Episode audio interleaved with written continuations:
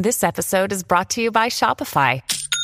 Forget the frustration of picking commerce platforms when you switch your business to Shopify, the global commerce platform that supercharges your selling wherever you sell. With Shopify, you'll harness the same intuitive features, trusted apps, and powerful analytics used by the world's leading brands. Sign up today for your $1 per month trial period at shopify.com slash tech, all lowercase. That's shopify.com slash tech.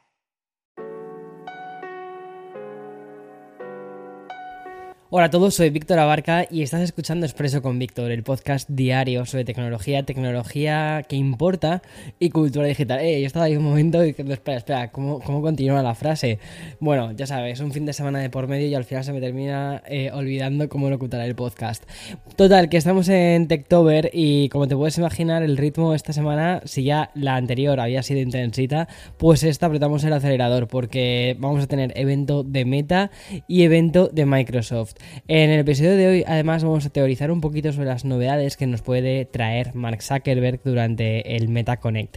Además, vamos a hablar de Apple y de su posible decisión sobre la normativa anunciada por la, por la Unión Europea. Y ya para terminar, vamos a celebrar la llegada de la franquicia Persona toma ya, o sea, qué ganas de poder contarte esto a todas las consolas. Así que como te digo, hoy es casi un expreso canónico porque tenemos un poquito de todo. Tenemos Apple, tenemos Microsoft, tenemos eh, a Mark Zuckerberg con Meta y por supuesto también tenemos videojuegos. Así que vamos a ello.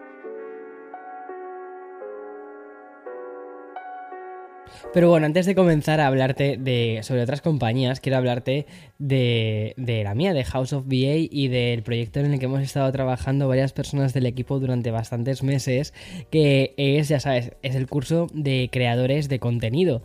Y mm, tengo muchas ganas de contarte esto, pero ya estamos cada vez más cerca de lo que es la presentación del curso.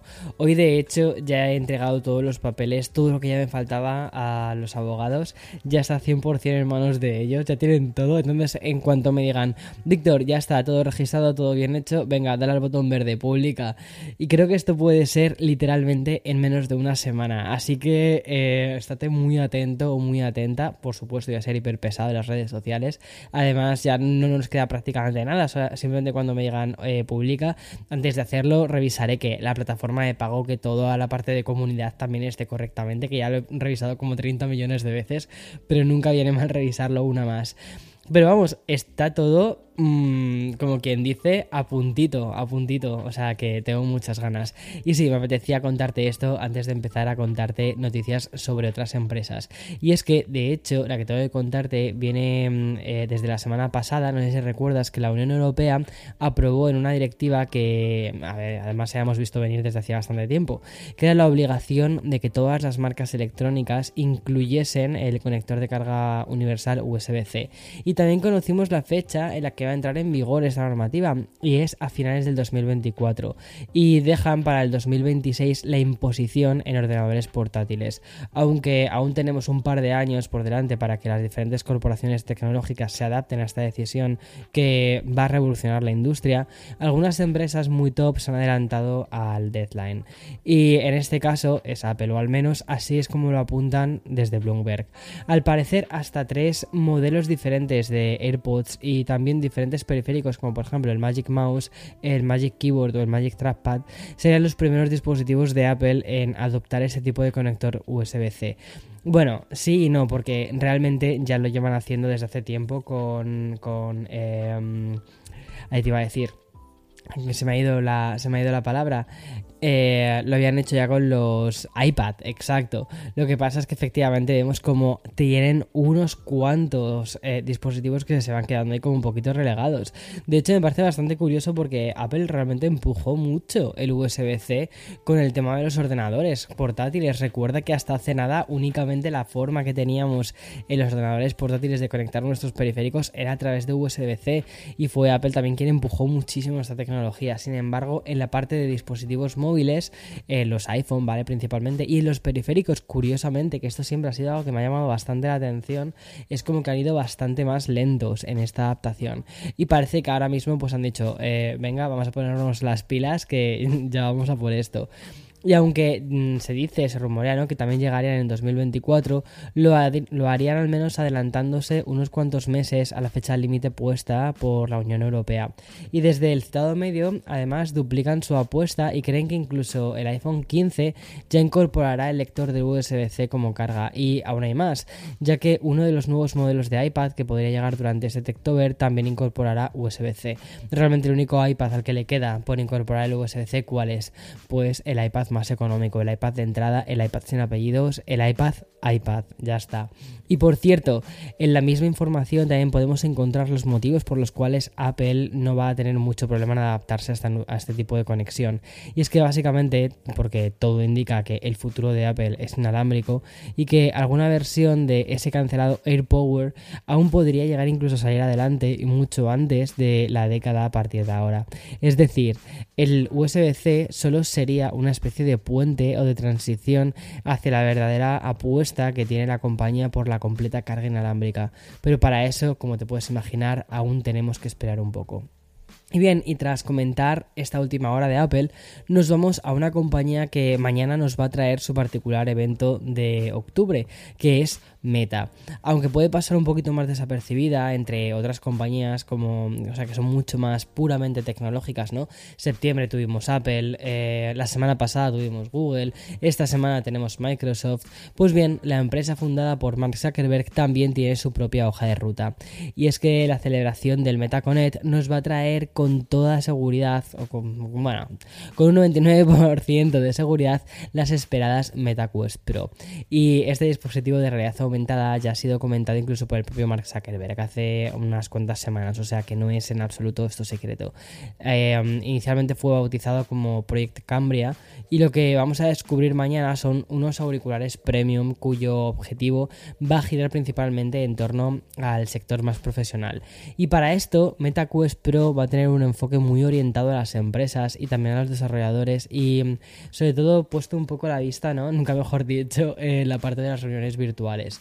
Y el rumor más loco, ¿vale? De todos ha comenzado a tener un cierto aspecto incluso hasta de probable. Y es que las voces también enseñarán que podríamos ver las primeras noticias sobre las MetaQuest 3, eh, incluso mm, mismamente mañana. Y tiene todo el sentido del mundo. Y es que las MetaQuest 2 ya llevan un tiempo en el mercado. Además, las MetaQuest 2 vieron una cosa muy rara en un producto y es que subieron de precio 100 dólares, siendo el mismo producto sin ningún tipo de justificación más allá de la inflación, ¿no? Entonces ahora mismo estábamos como en un punto de decir, ok, eh, ya la gente no está comprando las MetaQuest 2 porque saben que hace dos días costaba 100 dólares menos. Entonces creo que es muy fácil ahora mismo lanzar unas Quest 3 que cambie el número, que tengan un nuevo, un nuevo rebranding, un nuevo marketing y que digan, vale, ahora estas cuestan lo mismo, cuestan esto, ¿vale? Y de ese modo ya es como que no sube el precio del mismo producto, sino que simplemente es un producto mejorado, en fin. Y aunque todo además apunta a que este dispositivo sería lanzado en 2023, digo las MetaQuest 3, ¿vale? Zuckerberg podría hablar de él durante el evento de mañana. Y es que este MetaConnect podría servir también para presentar ciertos aspectos que se presuponen casi de un casco de realidad mixta que, que incorporaría cinco cámaras y que dejaría de lado el seguimiento ocular. Y mm, sería un producto de Meta del que deberían traer novedades y mejoras, ¿vale? Este es Horizon Worlds. Y es que la aplicación del metaverso que fue lanzada por Mark Zuckerberg puede que se encuentre en una de sus horas más bajas. Y mm, la casualidad y también el mal timing ha hecho que conozcamos el estado actual de esta herramienta justo antes de celebrarse el MetaConnect. Y es que gracias a un reportaje que han publicado en The Verge, además ha sido bastante curioso este reportaje, te lo recomiendo, ¿eh? hemos, hemos conocido que ni los propios trabajadores de la, eh, de la compañía les ha entusiasmado uno de estos proyectos más mimados por el propio Mark Zuckerberg. Y es que al parecer, y gracias, como te decía, ¿no? a la información que se ha publicado en The Verge, hemos conocido el memorando interno en el que se reconocen los diferentes fallos y sobre todo una frase muy demoledora que hay en este artículo y mm, también sobre el metaverso y es que dice no enamora a nadie. Es que el informe, ¿vale? Se reconoce que actualmente los comentarios de los creadores, usuarios y los testers de videojuegos y personas de equipos, eh, que mm, casi es un poco el, peso eh, más agregado, ¿no? A, estos cortes de, a cortes de papel que han hecho eh, los comentarios, pues también están los problemas de estabilidad, también los errores hacen que sea muy difícil para la comunidad experimentar esta herramienta. Es decir, que en Meta, ¿vale? Reconocen que la experiencia no puede ser placentera hasta que la conviertan en algo realmente utilizable y mejoren el diseño. Vamos, con otras palabras, que se han apresurado demasiado, han corrido mucho y al final han sacado un churro. Y con este background, pues mañana esperamos conocer una serie de mejoras no solo de Horizon Worlds, sino también de los avatares realizados por la empresa de Mark Zuckerberg, que, es una de sus mayores eh, obsesiones después de lo, del meme que hubo este verano. Y también, quizás por esto, en el MetaConnect mañana se han incluido sesiones con nombres como los siguientes. Build Immersive Experiences, Create Natural Interactions y otro que me, que me parecido también curioso que es Design for Everyone. Y bien, el evento va a comenzar mañana a las 7 de la tarde, hora española, y lo va a hacer con un discurso iniciado por el propio Mark Zuckerberg. Es decir, creo que están intentando levantar la compañía como puedan y bueno, a ver qué pasa. Bueno, hablamos ahora de una de las aplicaciones más discretas, pero mejor valoradas que existen, y es una especie de tercera vía entre los usuarios que huyen de WhatsApp, pero que tampoco les acaba de, enamorar ¿no? las ventajas que podemos encontrar en Telegram. Y me estoy refiriendo a Signal. Y es que la aplicación de mensajería destacaba mm, por, un funcionamiento muy orientado a respetar la privacidad del usuario. Y quizás por esto su última novedad nos ha sorprendido bastante a todos. Aunque Signal nunca ha sido muy proclive ¿vale? a las actualizaciones, en estos momentos se encuentra probando la función de Stories inspirada en Instagram. O sea, como lo oyes, me parece muy curioso. Las historias de 24 horas llegarían a esta aplicación utilizada mensualmente por solo unos 40 millones de usuarios. Y es que la información apareció primero en un foro de la propia aplicación y ahí pudimos comprobar algunas de las funciones que mm, esta compañía estaba probando. Una beta que añade además una nueva forma de compartir fotos, vídeos y texto. Y bien, el funcionamiento de esta nueva aplicación eh, no implica ningún tipo de sorpresa para nadie, porque tal y como sucede en Instagram, los stories de Signal también van a desaparecer a las 24 horas y se van a poder compartir con todos los contactos que utilicen eh, la aplicación de Signal. Además, se va a poder realizar listas personalizadas de amigos. Vamos, como toda la parte de... Mm, o sea, se está convirtiendo un poco en una función de mensajería casi de, de Instagram, pero no está aportando ahí un valor demasiado diferencial respecto a esta. Veamos a ver cómo termina evolucionando. Yo personalmente, yo no estoy en Signal, eh, pero eh, la gente que lo está, sobre todo es por un tema de seguridad y no tanto por un tema de voy a compartir mi vida, sino justo siendo lo contrario, ¿sabes? Quiero compartir una información, pero no quiero compartir mi vida. No sé, me parece curioso. En fin, y voy a hacer ahora una pequeña pausa para meter el sponsor y continúo con un par de noticias más. Another day is here, and you're ready for it. What to wear? Check. Breakfast, lunch, and dinner? Check. Planning for what's next and how to save for it? That's where Bank of America can help. For your financial to dos, Bank of America has experts ready to help get you closer to your goals. Get started at one of our local financial centers or 24-7 in our mobile banking app. Find a location near you at bankofamerica.com slash talk to us. What would you like the power to do? Mobile banking requires downloading the app and is only available for select devices. Message and data rates may apply. Bank of America NA, member FDIC. Bien, si hace un instante, ¿vale? Te estaba hablando de, Signal, que además es una aplicación bastante discreta, no es gigante, ¿vale? No podemos definir de la misma manera a la siguiente aplicación de la que te voy a hablar, que es Twitter. Y es que la plataforma que sigue completamente inmersa en esta historia interminable que es la compra de Twitter por parte de Elon Musk, por favor, o sea, que termine ya esto, pues nos ha sorprendido bastante este fin de semana con una de las implementaciones más celebradas que recuerdo.